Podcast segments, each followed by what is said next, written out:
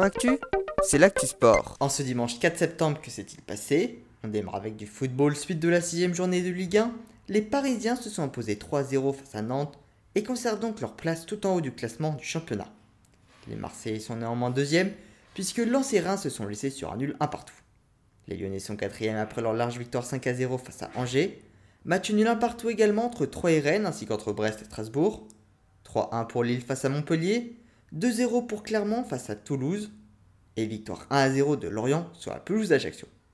La seule rencontre restante oppose Nice à Monaco.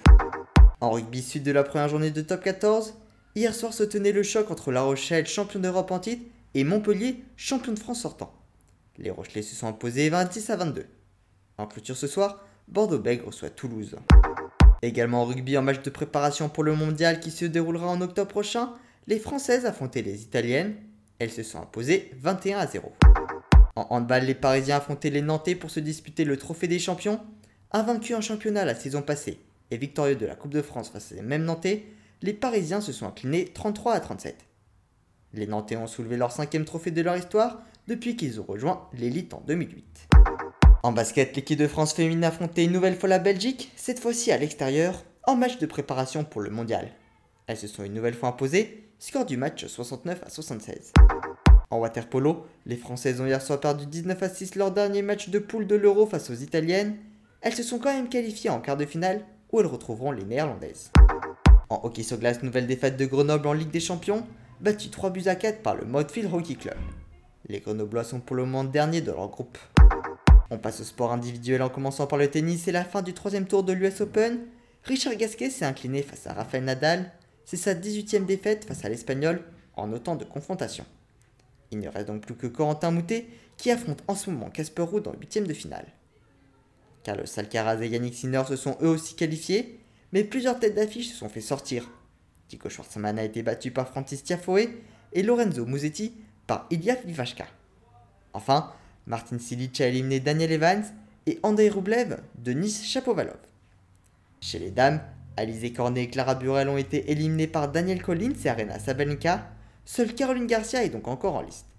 Elle retrouvera Alison Risk cette nuit. Parmi les autres qualifiés en huitième de finale, Petra Kvitova qui s'est imposée face à Galbini Molgolosa, Carolina Pliskova tombeuse de Belinda Bencic, Jessica Pegula et Iga Swiatek. En cyclisme 15e étape de la Vuelta, victoire du néerlandais Timon Arensman. Remco Evenepoel a une nouvelle fois perdu du temps sur Primoz Roglic et Henrik Mas, mais il reste porteur du maillot rouge. Demain ce sera une journée de repos bien méritée avant une dernière semaine qui s'annonce décisive. En Formule 1 désormais le Grand Prix des Pays-Bas, à domicile, Max Verstappen s'est imposé et conforte donc son avance au classement des pilotes. Il a devancé George Russell et Charles Leclerc. Esteban Ocon et Pierre Gasly ont terminé 9 et 11e. En MotoGP le Grand Prix de Saint-Marin, c'est l'Italien Francesco Bagnaia qui s'est imposé devant son compatriote Enea Bastianini. Fabio Quartaro a terminé 5e et reste donc leader, et Johan Zarco a chuté. En judo à un mois des championnats du monde, Shirin Boukli a remporté l'Open d'Autriche en moins de 48 kg. Si la finale a été gagnée grâce à une pénalité pour passivité de son adversaire, les trois autres combats se sont terminés par un hippon. Enfin, en MMA, pour la première fois de son histoire, plusieurs combats de la grande ligue américaine avaient lieu à Paris. Cyril Gann a battu Tai Tuvazia par KO au troisième round dans une salle de l'accord Arena complète. Plus de 200 000 demandes de billets avaient été faites, mais seuls 12 000 spectateurs pouvaient être accueillis. Voilà pour les actualités du jour. À demain dans Sport Actif.